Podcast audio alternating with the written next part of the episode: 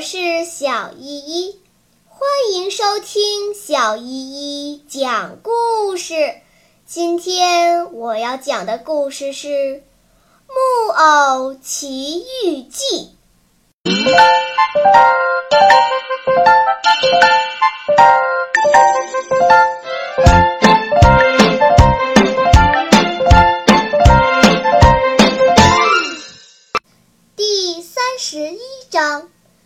到父亲，匹诺曹告别他的好朋友金枪鱼，就在鲨鱼的肚子里摸着黑，向远方一闪一闪的微弱的亮光，一步一步地走去。他越是往前走，火光就是越亮，越是清楚。他走啊走啊，最后走到了。等他走到跟前，他看到什么了？任谁也想不到。他看到了他的爸爸杰佩托坐在点着的蜡烛桌边吃着生鱼。匹诺曹迸发出一阵欢呼，张开胳膊扑过去搂住杰佩托的脖子，叫了起来：“哦，我的爸爸，我终于又找到您了！”从今往后，我永远、永远、永远都不会离开您。我的眼睛看见的是真的吗？杰佩托擦着眼睛回答道：“你当真是我亲爱的匹诺曹吗？”“是的，是的，真是我。您已经饶恕我了，是吗？”“哦，我的爸爸，您是多么好呀！我多么想看到您啊！那天您出海找我时。”我在岸上做手势，叫您回到岸上来。我也认出来是你，杰佩托说。我也想回到岸上，可是有一个大浪把小船打翻了，又被这可怕的大鲨鱼一口把我吞了下去，就像吞一只波罗亚饺子似的。您在这里面关了多久了？匹诺曹问。打那一天到现在都有两个年头了。您是怎么过的？您打哪儿弄来这蜡烛？点蜡烛的火柴又是谁给您的？哦，打翻我那小船的同一个风暴，把一艘商船也打沉了。这条鲨鱼在吞下我以后，把这条船也吞进来了。船上有罐头肉、饼干、面包干、酒、葡萄干、干酪、咖啡。砂糖、蜡烛和一箱箱火柴，这让我在这里过了两年。可现在我都用光了，再没什么了。这支点着的蜡烛已经是最后一支了，以后咱俩就得生活在黑暗当中了。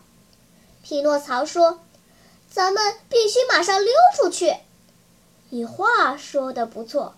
可是我不会游泳，不用怕，您就骑在我的肩膀上，我会安安稳稳地把您带到岸上的。这是不可能的，我的孩子。杰佩托摇着头，微微苦笑。像你这样一个木偶，只有一米多高，你以为你有力气背着我游泳吗？他们就这样走了很长一段路。穿过鲨鱼的整个肚子，在他们来到海怪的喉咙口时，他们想还是停下来等一等，先看准一个有利的时机再逃出去。这条鲨鱼太老了，又加上气喘病和心脏病，睡觉只好张开嘴巴。因此，匹诺曹从喉咙口往上看，能够看到张开的嘴巴外面一大片星空和极其美丽的月光。现在正是逃走的时候，他转脸向他爸爸低声说：“鲨鱼睡熟了，大海静悄悄的，四周就像白天一样明亮。爸爸，您跟着我，咱们马上就得救了。”说干就干，他们顺着海怪的喉咙往上爬，来到奇大无比的嘴巴那儿，踮起脚尖儿，轻轻地在舌头上走，只差最后一跳，他们就得救了。就在他们正准备狠狠的一跳，跳到大海里去的时候，鲨鱼打了个喷嚏。它打喷嚏的时候，先要狠狠地吸口气。这一吸气，匹诺曹和杰佩托就给吸了回去。